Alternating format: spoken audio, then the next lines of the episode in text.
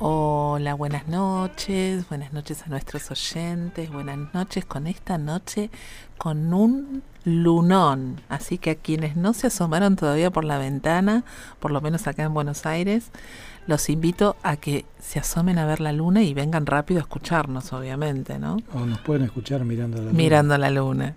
Qué lindo, hermosa luna, hermosa luna. Bueno, bienvenido a todos ustedes acá acompañándonos como cada miércoles de 20 a 21.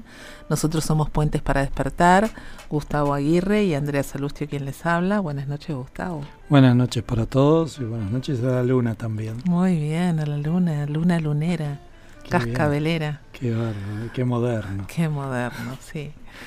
¿Cómo están? Bueno, les contamos cómo se pueden contactar con nosotros a través de nuestro WhatsApp al 11 5494 0028. Nos ubican en las redes tanto en Instagram como en Facebook como Puentes para Despertar, en nuestra página web www.puentesparadespertar.com.ar y también en nuestro mail, ¿sí? que también es puentesparadespertar.gmail.com. Si nos quieren escuchar, los 89 no, 90. Bueno, este es el 90. el programa número 90. felicitaciones. Felicidades, qué número lindo. 90. Muy bien. Este, así que en los 89 programas Ni nosotros lo podemos creer. No, no, la verdad que no. Este, los pueden encontrar en nuestro canal de YouTube, Puentes para Despertar, o en los podcasts más difundidos, en los formatos más conocidos como Apple y Google Podcasts iVoox o Spotify. Así es, todos los días nos sorprendemos, este, la gente que nos contacta, que nos piden los libros o que nos escriben para preguntarnos algo en particular o para felicitarnos por los programas. Este, sabemos que hay un montón de gente que escucha los programas después, así que bueno, honrados y agradecidos por porque nos acompañen, aunque sean diferidos, sabemos que el tiempo no existe, así que todo es perfecto y están acá con nosotros de todas maneras. Y bueno, hoy vamos a continuar eh, con el programa eh, 87, 87, donde empezamos a hablar de los huesos y los síntomas asociados a, los problemas de huesos. Y empezamos en ese momento con todos los huesos de la mano. Sí, vamos a recordar un poco un repaso de lo que hicimos. Vimos los huesos de cada uno de los dedos, la significancia de los dedos, desde, desde lo que significa un conflicto óseo que tiene que ver con la desvalorización. Y recordamos que hicimos esa pasada por las manos, las manos están relacionadas con el trabajo y con, y con papá en general, pero los huesos en particular eh, van a estar relacionados con el lugar que ocupan de acuerdo a la función de esa parte del cuerpo. En este caso, como era una articulación, hicimos un, paneo yendo por los cinco dedos de la mano y yendo también por los huesos de la palma de la mano y terminando en la muñeca. Pero nos había quedado pendiente de ese programa eh, los, los metacarpos, o sea, esos huesos largos que son la base de cada uno de los dedos este, y que tienen una simbología especial dentro de, un, de cada una de las funciones de los dedos. O sea, si estamos hablando pensando en cada función de los dedos, tenemos que agregar el simbolismo del hueso metacarpiano que tiene que ver con el pedir y con el ofrecer. ¿Ok? Es un conflicto de no sentirme capaz de acuerdo a los juicios de nosotros mismos sobre nuestro trabajo, no poder terminar a tiempo, no poder sentirme útil. ¿Ok? Entonces con eso completaríamos todos los huesos que componen los dedos, las manos y la muñeca. Y a partir de ahora vamos a empezar a hablar de los huesos de los brazos, ¿no? Empezando, empezando por el antebrazo eh, y, siguiendo, pasando por el codo y siguiendo por lo que es el brazo en particular. Eh, y hay bastante para hablar. Hay un montón para hablar, hay un montón para hablar. Y, vamos a tratar de, ir prolijamente y detalladamente con los sentires de cada uno de esos huesos. Recuerden que el brazo en general, eh, si es de la mano hábil, nos va a traer conflictos de protección respecto de nuestros de nuestras parejas, de nuestros colaterales. Y ascendentes. exactamente. Y si es de la mano inhábil, nos va a traer conflictos respecto de los hijos y los descendentes. Exactamente, o a quienes consideramos hijos, ¿no? Puede ser también, este, en el caso de, de un sobrino, en el caso de una maestra, un, un, alumno que necesita la protección o la desprotección. Exactamente, o sea, vamos a, a usar esta, esta terminología de mano hábil o mano inhábil para no enroscarnos con la izquierda y la derecha. Y que se crea conflicto, claro, por si es diestro, si es zurdo, ¿ok? si es zurdo o contrariado. Claro, bueno, mío. Por sobre todas las cosas no nos tenemos que olvidar que todo lo que tiene que ver con los huesos está hablando de desvalorización, ¿sí? Partamos, partamos de esa base, recordemos que de eso estuvimos hablando en ese programa y ahora continuamos con, los huesos del, antebrazo, como decía Gustavo. Los huesos del antebrazo son dos, son finitos y largos y son el cúbito y el radio.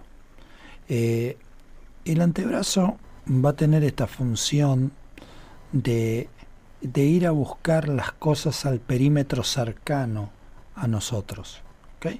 Entonces cuando nosotros llevamos y simbolizamos que la parte de arriba del brazo está pegada al cuerpo, pero desde el codo se despega al antebrazo para ir a buscar las cosas que están cercanas en lo que podríamos decir el radio de acción. Y el cúbito es el hueso que está en la parte interna del antebrazo, paralelo al otro hueso que se llama radio. ¿Eh? Es un conflicto de desvalorización en mi perímetro de acción, justamente por esto, por lo que le decíamos, es el perímetro de acción cercano a nuestro cuerpo.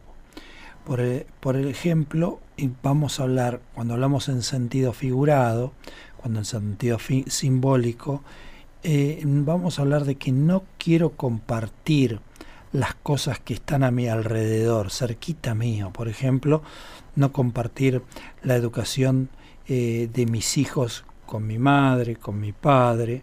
Es un conflicto de desvalorización por imponer cosas o que no se impongan cosas en materia de sexualidad, de una sexualidad que consideramos fuera de la norma. ¿Ok? O sea, esto es nuestro entorno cercano. Conflicto de impotencia frente al trabajo. Es un conflicto que puede tener eh, eh, un, tinte de, de colaterales por temas materiales, por temas económicos. Ahí vamos a encontrar los conflictos de este hueso en particular, que es el que llamamos cúbito. Al lado del cúbito se encuentra el radio. y, el, radio. ¿qué conflictos nos cuenta eh, Andrea? El radio que no es el que están escuchando en este momento. No, esta es la radio, esta, este es el radio. Bueno, nos, nos va a estar hablando de conflictos, obviamente, de desvalorización, porque estamos hablando de huesos, y de seguridad en nuestro radio de acción, justamente, ¿sí? Desvío del perímetro de seguridad de uno mismo, o sea, cuando me estoy desviando de ese lugar, de ese entorno, de, ese territorio, ¿sí? que donde yo me siento seguro. Siempre relacionado justamente con nuestra acción, con nuestro radio de acción. Em, nos va a permitir todo lo que esté al alcance de nuestra mano, por ejemplo, va a estar relacionado con el tema de la casa, profesión, familia y estudio. Es ese radio, ese territorio del que estábamos hablando recién nos va a significar que doy lo que no quiero dar o no doy demasiado, y va a estar también relacionado a un conflicto de gran desvalorización por actos sagrados, espirituales o superiores. Relacionados con conflicto en relación a la gente cercana, por esto de justamente que es en, en mi territorio, tanto como deseo contrariado o acción contrariada. Recuerden ese concepto que utilizábamos antes para vivirlo en masculino o en femenino. Cuando hablamos en masculino es una acción contrariada, lo hice y me arrepentí, o un deseo contrariado. Pensé en hacer esto, me arrepiento de hacerlo y me arrepiento de no haberlo hecho. ¿okay? Deseo hacer algo y me arrepiento de no hacerlo. Bueno, pasando el antebrazo nos vamos a encontrar con la primera articulación importante en las extremidades superiores, quizás la más importante, digamos, porque es la del medio, que es el codo. El codo es la que nos permite más cantidad de movimientos. Aquí tenemos el espacio vital en acción. El codo estirado abarca y el doblado protege. La función del codo es acercar o alejar la mano del cuerpo para alcanzar los alimentos y llevarlos a la boca por ejemplo. Y acá vamos a tener conflictos relacionados con la actividad o el trabajo y la desvalorización del trabajo funcional. Vamos a tener otra clase de conflictos, pero estamos yendo a, lo macro que va a tener que ver con lo óseo, porque en el, en el codo van a encontrar conflictos de, de músculos, como el paquete de músculos de este conflicto de codo de tenista o de codo de golfista, eh, va a haber mucha tendinitis y demás que hoy no vamos a tratar el sistema que tiene que ver con los músculos, pero, pero en cuanto al codo en particular vamos a hablar de, de esta situación del trabajo y también esa necesidad de hacernos lugar a los codazos cuando tenemos una competencia, ¿no? hacernos lugar a los codazos, ¿no? ¿Cuántas veces ese gesto de con el codo para, para apartar a alguien de mi lado? Muy típico en, en, los deportes, en el fútbol, por ejemplo.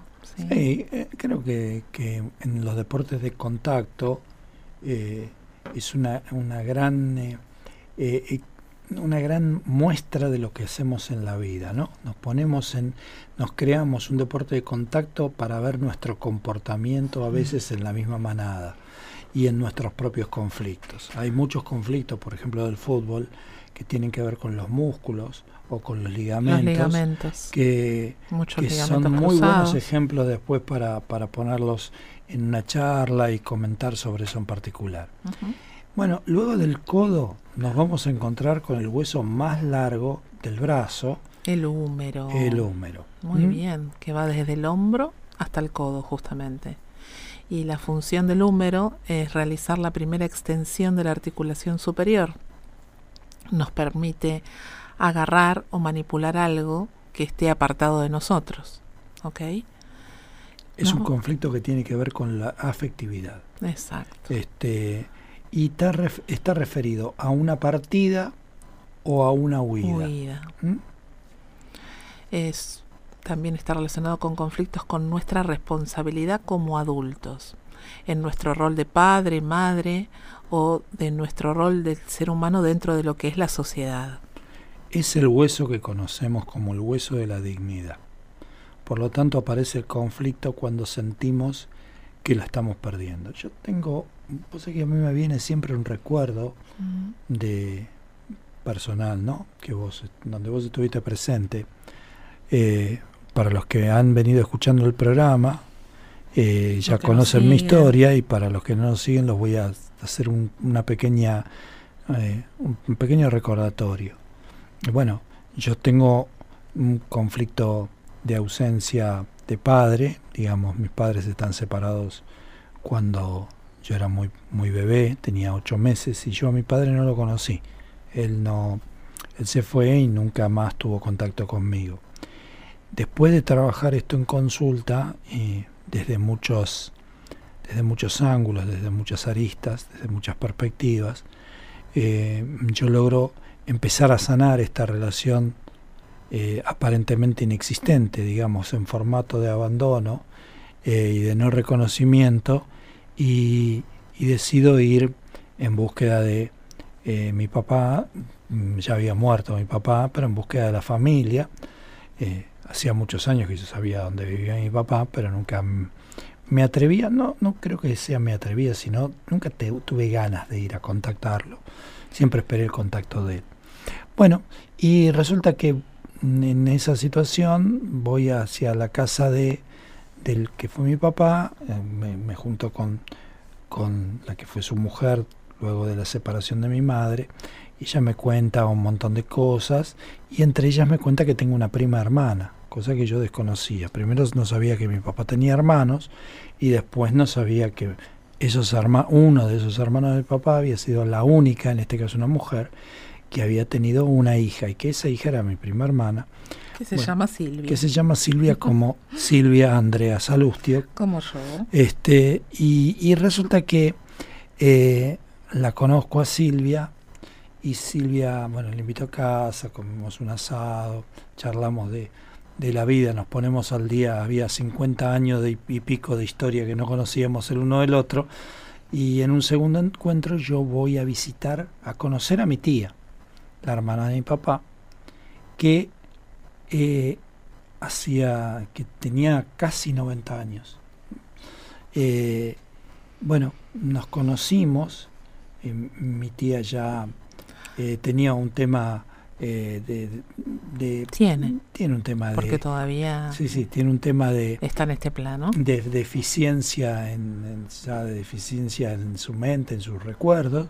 Sí le eh, cuesta como conectar. Hay momentos en que en que se da cuenta de, lo que está pasando y con quiénes está y en otros que no no tiene muy claro. Exactamente. Y recuerdo que fuimos a almorzar a la casa de mi prima y en ese encuentro, a la semana, al poquito tiempo de haberla eh, conocido a mi tía, mi tía se rompe el húmero. Y ahí volvimos, se cayó y en lugar de romperse la cadera, como en general se, se rompen los gerontes cuando se caen, se rompe el húmero. Eh, el hueso de la dignidad, tan relacionado con las partidas y con las huidas, ¿no? Tan relacionado con este símbolo.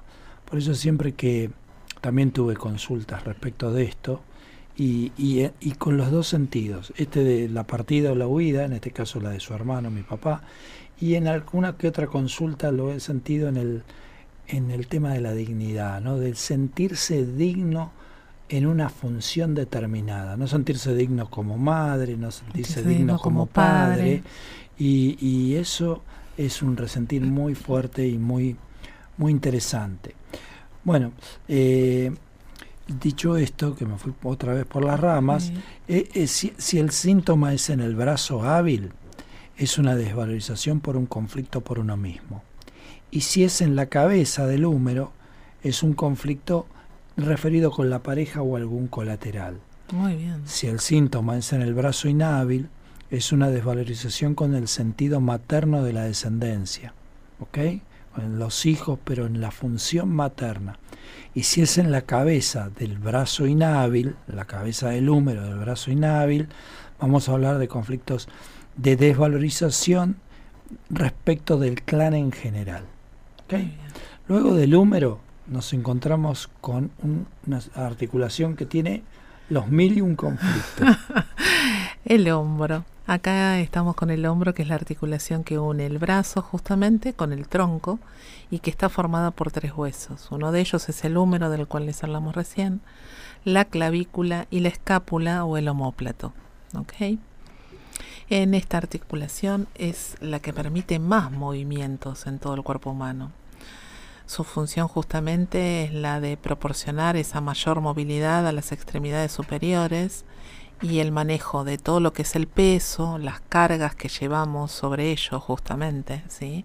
En, el, en los hombros se anclan todos los conflictos relacionados con las cargas justamente, conflictos de soporte y sobrecarga, cosas que nos han impuesto desde siempre y que tenemos que cargar con ellas y que por lo general tienen el nombre de responsabilidades. Tenemos la memoria de aquellos cazadores o recolectores que, se que llevaban en los, hombros, a las presas o llevaban en los hombros esos palos que sostenían los eh, recipientes con, los, frutos. O sea, acá tenemos muy eh, grabado la responsabilidad respecto también de la actividad, ¿no? del trabajo, de, del, del, del tener la responsabilidad sobre los hombros de proveer la comida a la casa. El rol, del proveedor, sí, está bien bien eh, interpretada por los hombros, ahí sentimos ese conflicto este, de la carga, justamente, de esa carga de tener que ser el proveedor. Y con respecto a esa responsabilidad, sentimos los conflictos y los juicios sobre lo que yo pienso de mí mismo en ese rol y sobre mi relación con los demás, los demás, lo que yo siento que los demás están pensando de mí. Recuerden que nosotros somos, nos asumimos creadores, porque consideramos que somos el único que hay en el universo, que somos todos fractales de ese origen, y como origen que somos, los demás vienen a espejarnos lo que nosotros tenemos que trascender.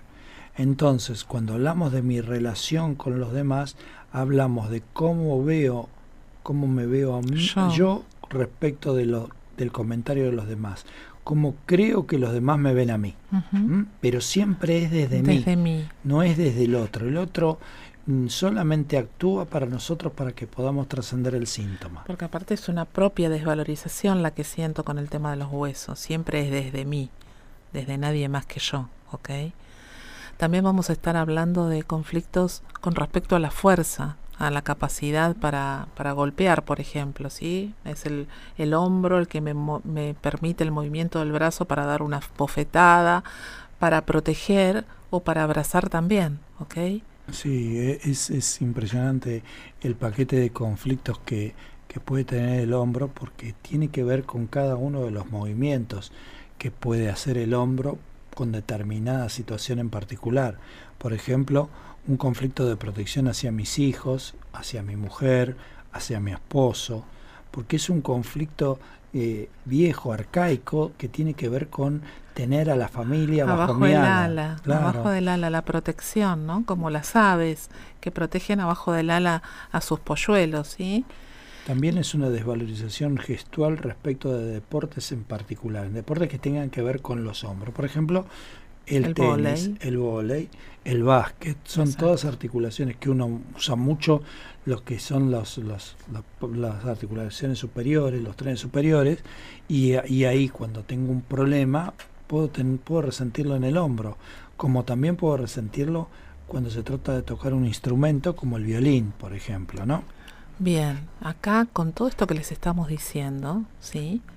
Eh, se abre un abanico de preguntas. Seguramente a quienes están del otro lado y que es la primera vez que nos sintonizan, dicen, bueno, pero ¿cómo sabemos si es una cosa, si es otra, si es con los hijos, si es con la mujer?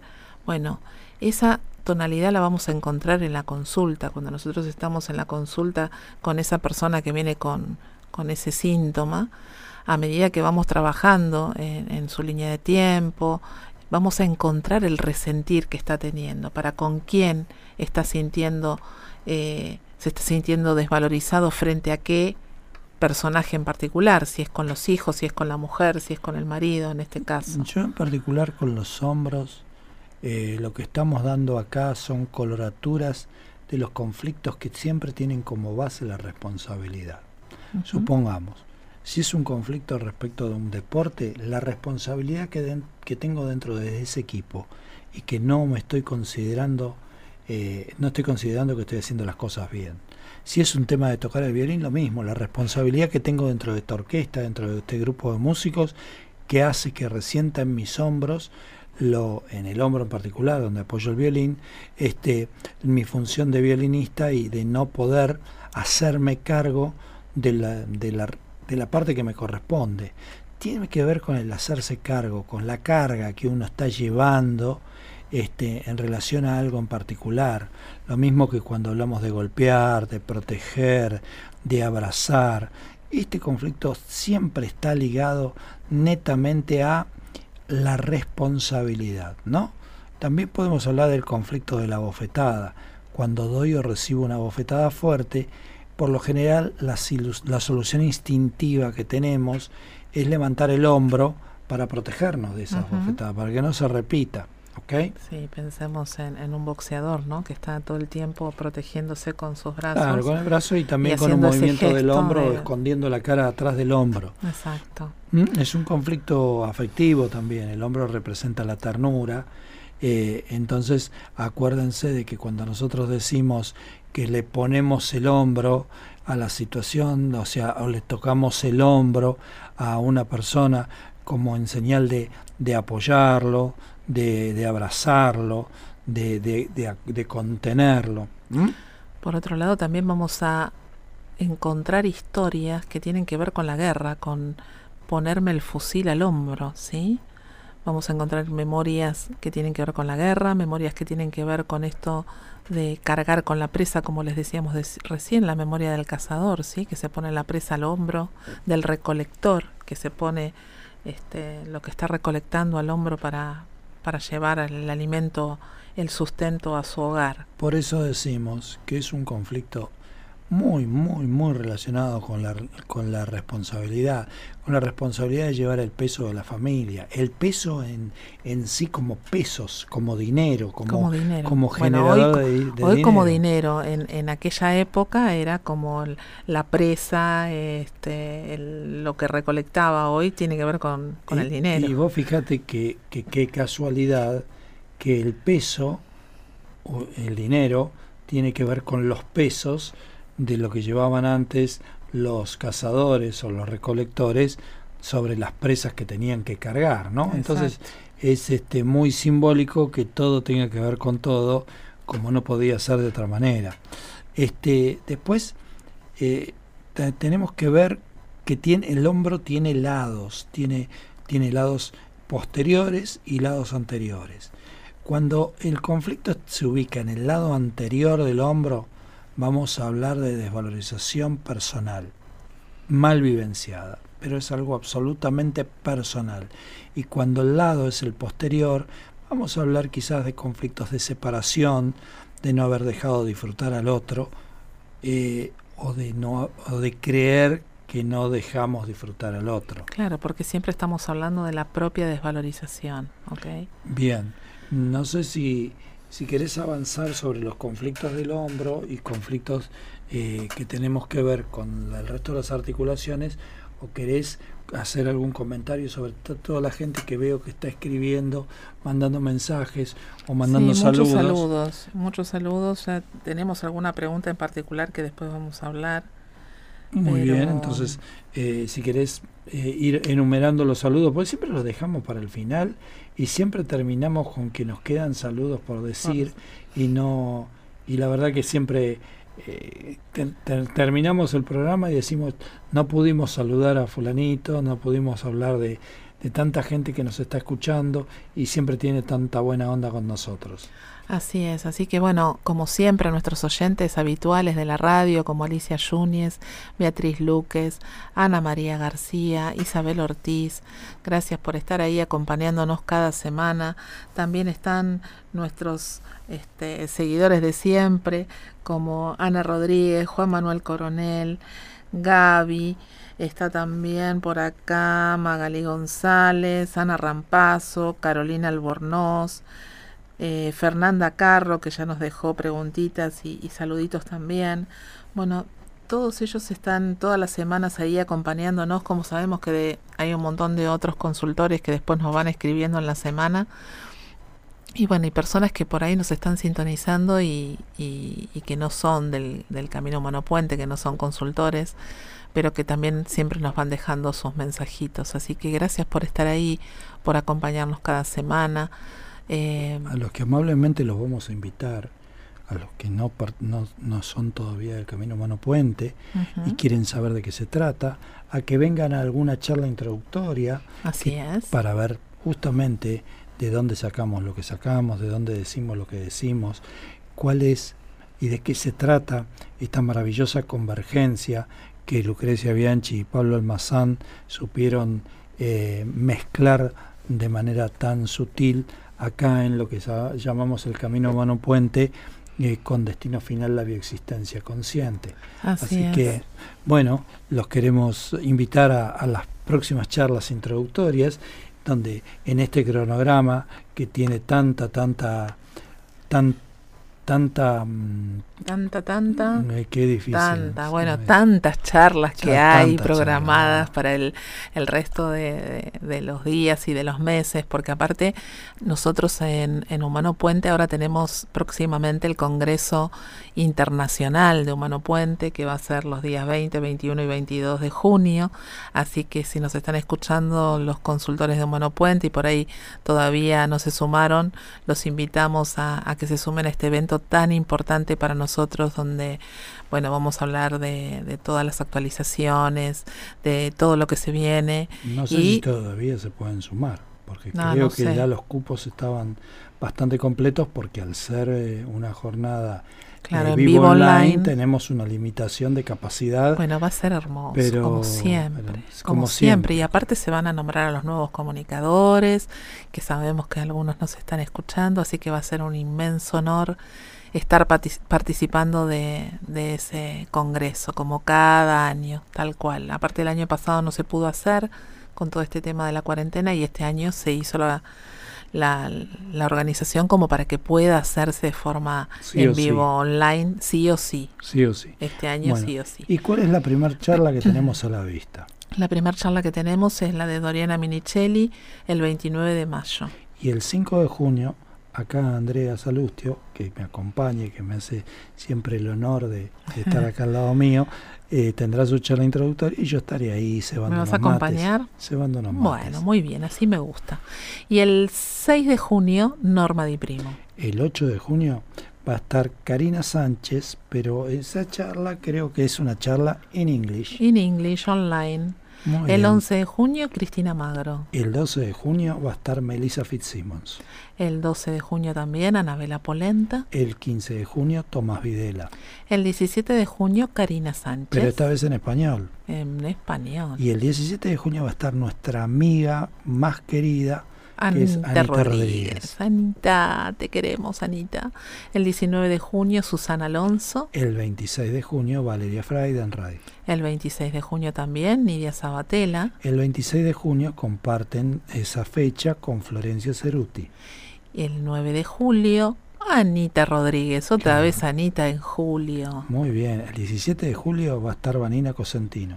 Y el 17 de julio también Valeria Fraidenreich. Muy bien. Y bueno, y a todos los que nos están escuchando y que por ahí no pudieron tomar nota, les contamos que todas estas charlas están en la página www.humanopuente.com.ar en una sola pita que dice actividades, actividades en vivo online, y ahí van a encontrar cómo iniciar el camino y aquí están todas las charlas. ¿ok? También en esa página hay una solapita que dice consultores y pueden buscar el consultor con el que resuenen, con el que quieran atenderse, con el que está más cerca de su casa, ¿ok? Aunque hoy en día con esto de todos estamos cerca con la, la consulta online, así que estamos felices de poder acercar esta mirada a cualquier parte del mundo. Felices de que no haya más territorios y que el territorio sea solamente, la única barrera que solamente existe ahora es el idioma y hasta por ahí. Así que bueno, vamos a continuar con este paseo, eh, pues este paseo óseo que estamos yendo. empezamos desde la punta de los dedos, subimos por la muñeca, pasamos por el antebrazo, el codo, el brazo, llegamos al hombro y ahora en el hombro vamos a encontrar los dos huesos que componen el hombro propiamente dicho, que son la clavícula y el homóplato o, la escápula. Bueno, hablamos un poquito de la, de la clavícula, que es el hueso del hombro largo y de forma curvada, que se articula con el esternón y con la escápula.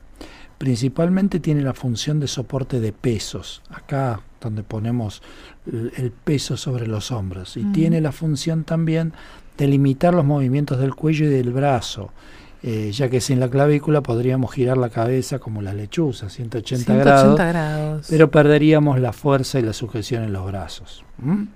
Qué bueno. Así que, eh, ¿qué conflictos hay en la clavícula, Andrea? Bueno, ahí nos vamos a encontrar con, conflictos que tienen que ver con los proyectos, con los proyectos de la vida. Vamos a sentir eh, desvalorización con respecto a las cargas que llevamos, y que no nos sentimos capaces de, llevarlas a cabo, ¿sí? Pero que van a estar relacionados con nuestras creencias. A esto también le podemos sumar la noción de deudas.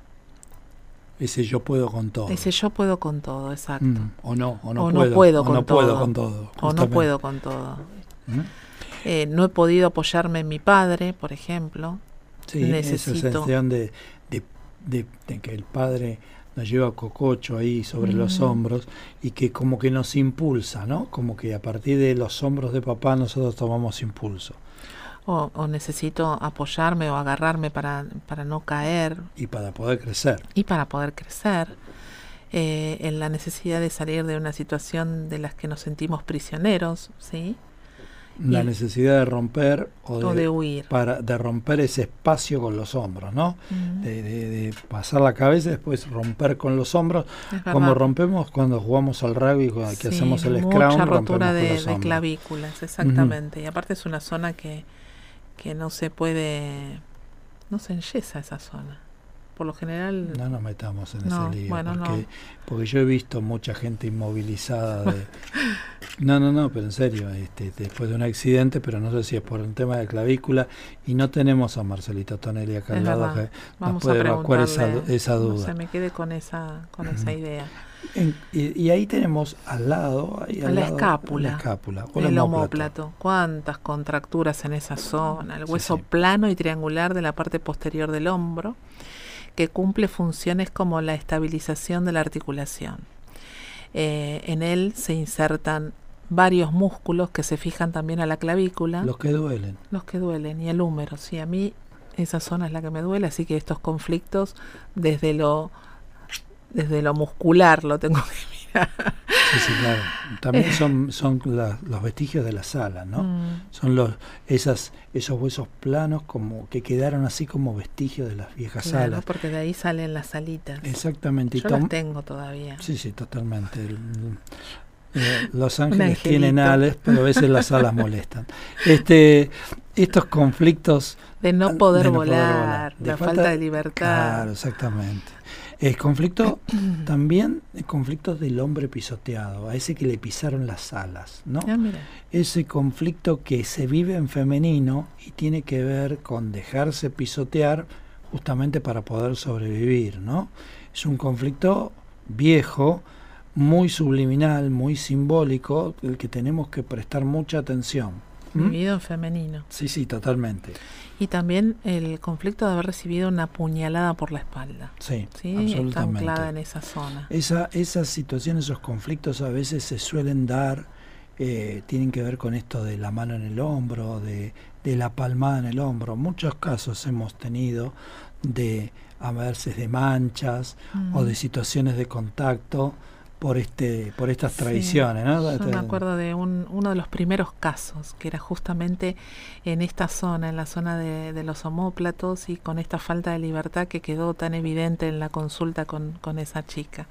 Así que, bueno, como siempre decimos, perfecto y maravilloso, ¿no? Sobre todo cuando van tomando conciencia de que le está mostrando ese síntoma. Bueno, vamos a avanzar un poquito más porque nos da el tiempo. No queremos dejar de contestar una pregunta que, nos hizo Fernanda eh, respecto de los dientes, eh, pero vamos a completar este, este paseo. Ya hicimos todas las manos, hicimos el brazo, hicimos el hombro.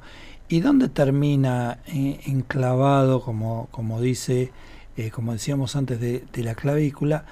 Una punta va con el húmero y la otra punta va con el esternón, con la parte de arriba del esternón.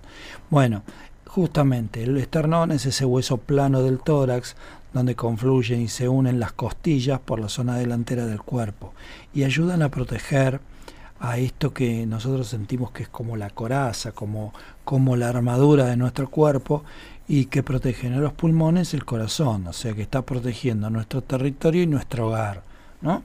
Que es lo que simboliza cada uno de esos, de esos órganos. Es el centro de nuestro poder de lucha acuérdense esto de sacar pecho. Cuando sacamos pecho es que nos ponemos en, situación de defensa, nos hacemos grandotes para defender el territorio. Y aparte la parte bien frontal, ¿no es cierto? En la zona del pecho.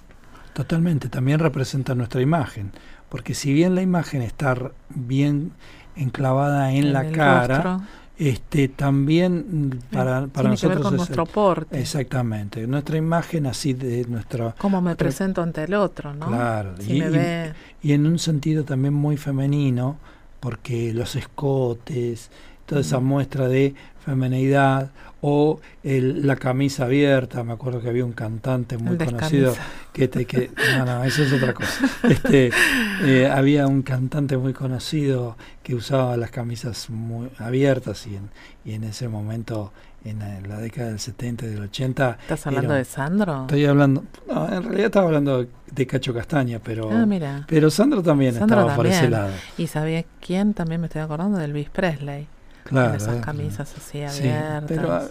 pero ahí me nombraste a dos que se depilaban el pecho y otro que no teníamos problema de mostrar los pelitos no, no, en el pecho. Pero, estamos, este, pero tiene que ver con la estética.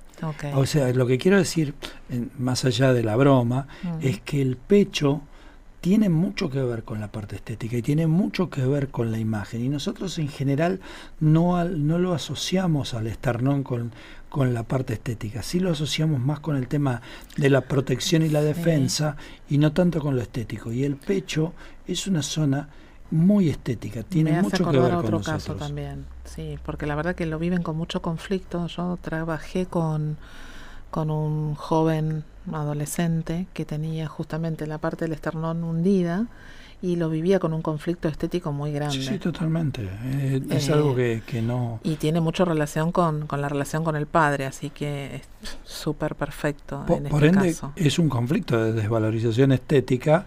Eh, eh, por ejemplo, un conflicto grave de desvalorización estética es cuando una mujer tiene que pierde un pecho en una operación y ahí tiene un gran conflicto de valorización estética, fundamentalmente por el recuerdo de abrazar a sus hijos contra su pecho, ¿no? Eso es, es, algo eh, eh, bastante simbólico y bastante real, digamos, de conflicto estético. Pero también tienen, tienen conflictos eh, transgeneracionales que tienen que ver con esas batallas frustradas que no pudimos que ya, ya considerábamos perdidas antes de empezar.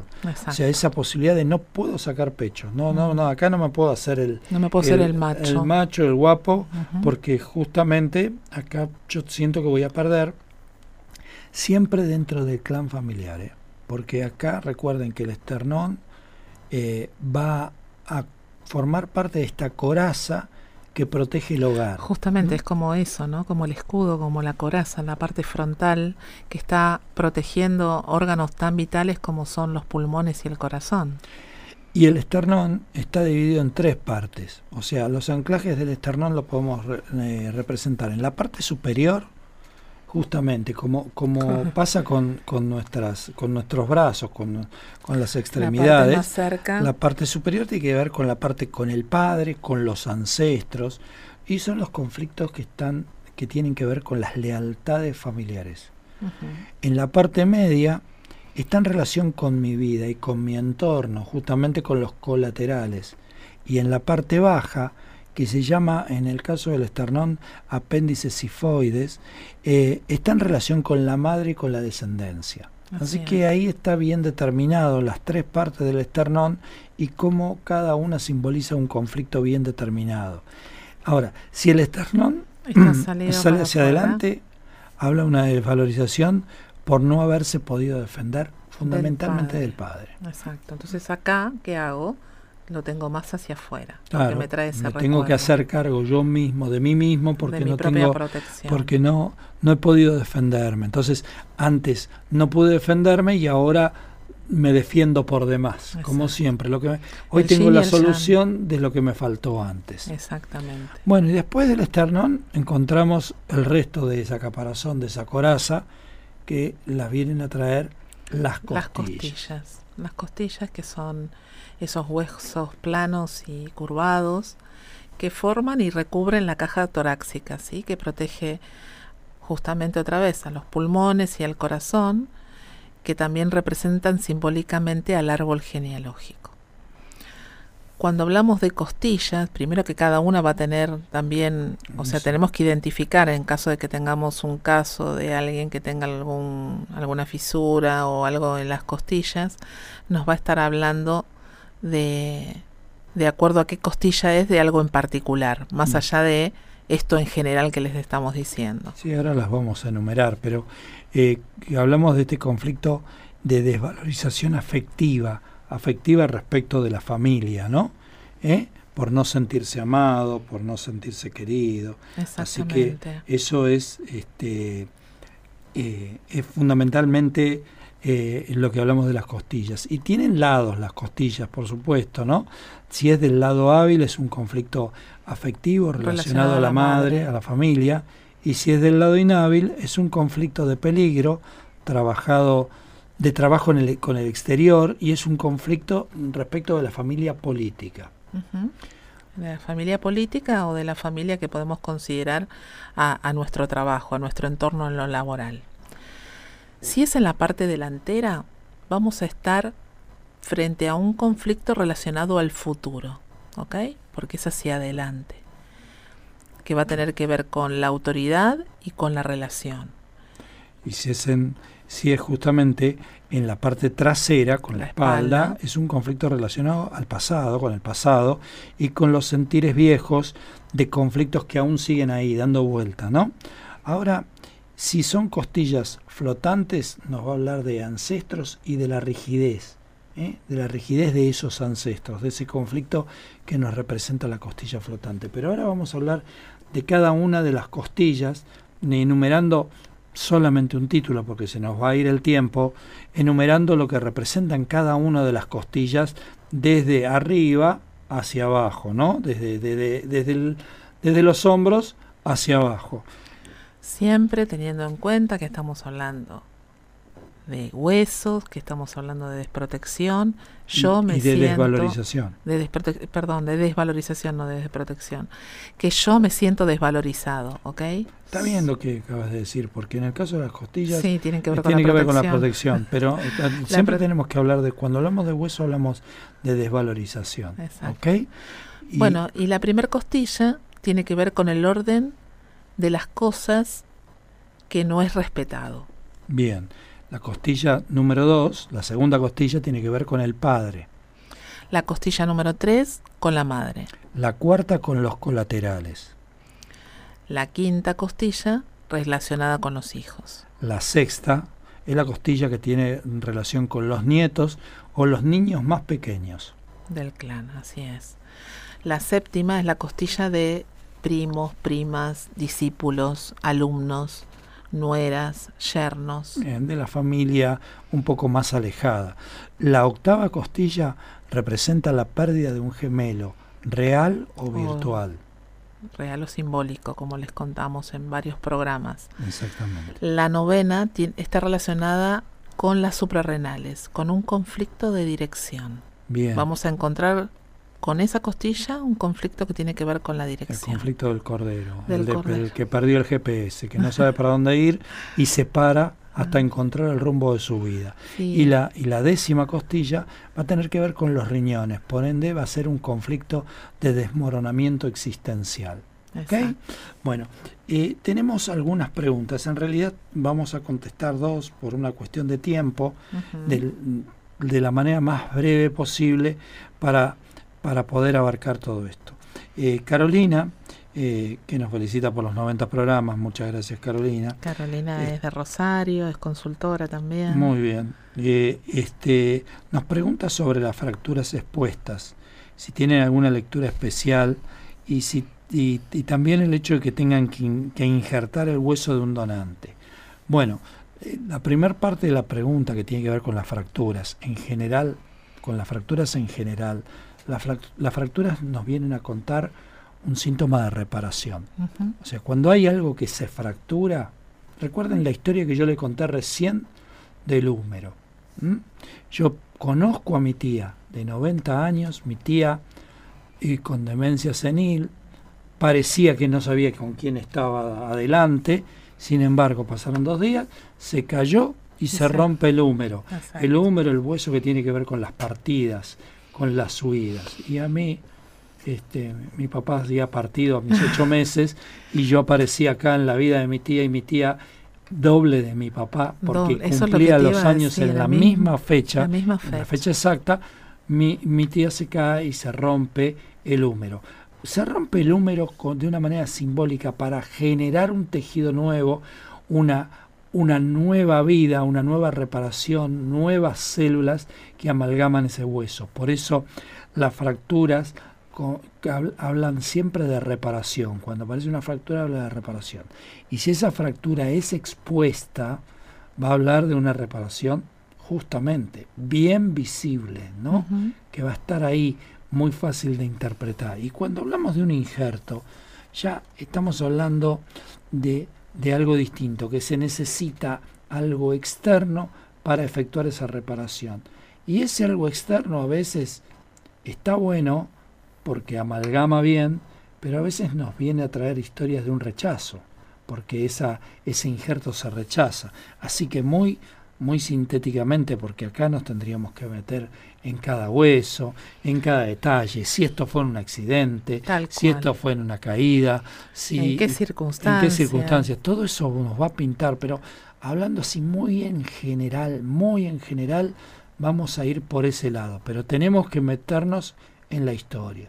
Porque como siempre. el modo siempre está relacionado con la historia. Y como siempre les decimos, vamos del síntoma a la historia y no al revés de la historia al síntoma. Nosotros por términos didácticos para poder explicarles de qué se trata lo, que nosotros les proponemos, siempre les contamos historias, pero cuando estamos en consulta, eh, el consultante tratamos de, de saber lo menos posible porque la historia la va a vivir en esa, en esa consulta justamente. Y va a ser la que nos va a llevar de la mano a, a encontrar esos conflictos que están relacionados con el síntoma que trae el consultante. Bueno, la segunda pregunta vamos a tratar de contestar un poquito justamente como viene la pregunta, mm. media apretada. Apretada. Este, habla de, lo, de, de Fernanda, Fernanda de Orense, provincia de Buenos Aires, que es es consultora, es amiga, es seguidora del programa. No sé si en vivo nos estarás escuchando, pero seguramente en diferido, pues sé que sos oyente en diferido. Capaz que está atendiendo ahora. Y nos pregunta sobre los dientes que se apiñan, estos dientes, así como los míos. claro, los dientes apiñados en la parte superior justamente. Justamente en la parte superior este, y que se desordenan, a veces se desordenan los dientes, ¿no? Son como que se van, van reduciendo su lugar y se pone uno delante del otro, este, se enciman. Se enciman, uno se adelanta, el otro se atrasa. Bueno, eh, el tema de los dientes Vamos a, eh, como, como, lo, como la pregunta anterior, va a tener que ver con esa pieza dental en particular, porque como, cada pieza como las costillas. Claro, cada pieza dental va a representar varias, varios conflictos. Exacto. Es más, para los que les interese, es, apasionante la decodificación dental. Nosotros no somos especialistas en esto, no, no hemos hecho ningún seminario en decodificación dental, pero sabemos que hay muchos y muy buenos que lo saben y los interpretan. Pero en cuanto a, ya sabemos que los dientes van a tener, que nos van a contar historias de poder atrapar el pedazo, el bocado, también el bocado simbólico o el bocado real. Pero en este caso en particular vamos a hablar de eh, estos dientes apretados de acuerdo a los cuadrantes. Como, como Fernanda nos pide este, que el, hablar ah, del cuadrante, superior, este el cuadrante superior está dividido en dos partes el lado hábil y el lado inhábil no eh, del lado hábil no representan al padre fundamentalmente los padres al cielo obviamente a todo lo que representa o simboliza el padre exactamente y el deseo de manifestarnos exteriormente acuérdense que el padre es el proveedor, es el que va hacia afuera. Y es el que autoriza. es el que autoriza, es la autoridad, es la energía. Todo eso tiene que ver con los padres. Y ese es el cuadrante superior de la mano lado derecho. Bueno, sí. Y en mi caso, que mi mano hábil es la derecha. En el mío también. En el caso del cuadrante superior, pero de la mano inhábil, va a tener que ver con, con lo interior, con mamá, con, el sentimiento más que con la exteriorización, sino con, lo, que hay adentro. Lo emocional. con lo más emocional. Y eso tiene que ver con la madre. Ahora, como en el caso que, que acá Fernanda nos dice que nos está escuchando. bueno, muy bien. En el caso que nos pregunta Fernanda, Fernanda es más general, no vamos a caer en una pieza en particular, pero vamos a darle un tinte de qué pasa cuando el diente, por ejemplo, se atrasa o se adelanta Si el diente se, se, adelanta, se pone adelante de otro, de otro, vamos a buscar el significado de ese diente y la necesidad de avanzar sobre esa significación. Exacto. Por lo general, las dos palentas centrales, una tiene que ver con mamá y otra con papá, por lo tanto, si están muy juntas o muy pegadas, tengo esa necesidad de unir a mamá con papá. Sí, sí, sí, como yo. Y si alguna de esas piezas se adelanta sobre la otra, bueno, también nos va a estar dando esa mirada. ¿Quién se está adelantando a quién? ¿Y quién se tiene que acelerar? El adelanto es como algo que tiene que acelerar y el atraso es con algo que tiene que frenar. Pero eh, tengamos cuidado con esto. ¿Por qué? Porque muchas veces si hay un diente que avanza, hay otro diente que se esconde. Y si los dientes se esconden, van a tener que ver con la necesidad de justamente esconder algo que puede estar resultando eh, peligroso para nuestra vida, que nos puede estar, como es, como estamos hablando de los dientes, como nos están minando una posibilidad de conseguir en la vida. Acuérdense que los dientes van a hablar de este conflicto de atrapar el bocado, ¿ok? Entonces, eso si se esconde es algo que nos pone en riesgo, si no lo escondemos nos pone en riesgo para atrapar el bocado. Si los dientes, como decía Andrea, si los dientes centrales tienden a juntarse, es el deseo de juntar a mamá con papá, pero si tienden a separarse, es justamente nos va a marcar la separación o la necesidad que tenemos nosotros mismos de ver a nuestros padres más separados para evitar el conflicto. ¿no? O sea, en mi caso que yo tengo los dientes de adelante muy juntos y encima no tienen espacio, entonces se tiran hacia atrás, se están como invadiéndose los territorios de uno y del otro y hablan de mi propio conflicto, el conflicto que yo estoy eh, trascendiendo en este momento, donde estoy poniendo a mi papá en un lugar diferente y a mi mamá en un lugar diferente en esta reparación que estoy llevando adelante con tanta decodificación.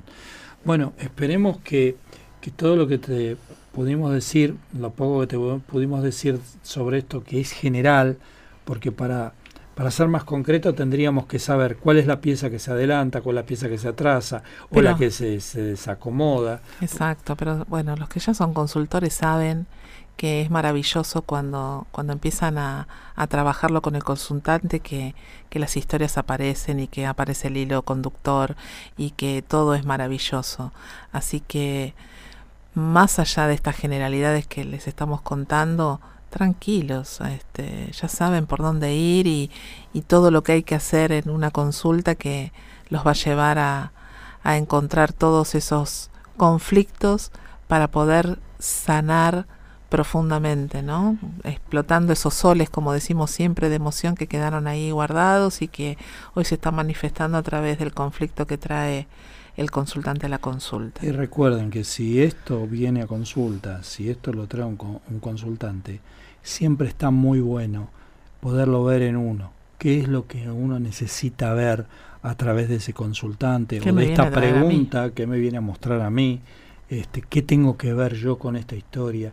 ¿En dónde estoy yo parado en esta historia? Por eso eh, eh, yo tengo ya un poco como la deformación profesional de que cada vez que me hacen una pregunta la busco en mí. Entonces, este, si, si aparece esto de la fractura que preguntaba Carolina recién, la busco en mi historia. Si aparece esto de los dientes que pregunta Fernanda, lo busco en mí. Porque todo está en mí. Porque si no, eso no me viniera, no me vendría esta pregunta a mí. Entonces, siempre está en mí. Y es algo referido a mi propia historia. Así que bueno, eh, les agradezco que, que estén participando, que nos acerquen estas preguntas, porque siempre esas preguntas son las que nos ayudan a sanar. Así es. Y bueno, nos tenemos que ir, ya se terminó el programa, se voló el programa. Y me estaba acordando que, que, bueno que nos vemos el próximo miércoles. El miércoles que viene a la tarde voy a estar también en Radio Sónica por un, una entrevista que me van a estar haciendo algunas consultoras que son también de Humano Puente de difundir bienestar es el programa de ellas. Así que un honor inmenso participar de de ese programa junto a las chicas. ¿Vos pediste permiso en la radio para estar en otra radio? Ay, no, ¿me van a dejar? bueno, igual va a ser online, así que va a ser maravilloso como siempre, un honor inmenso. Y bueno, los invitamos a nuestros oyentes a que nos vuelvan a encontrar acá el próximo miércoles de 20 a 21, como siempre, eh, por Puentes para Despertar.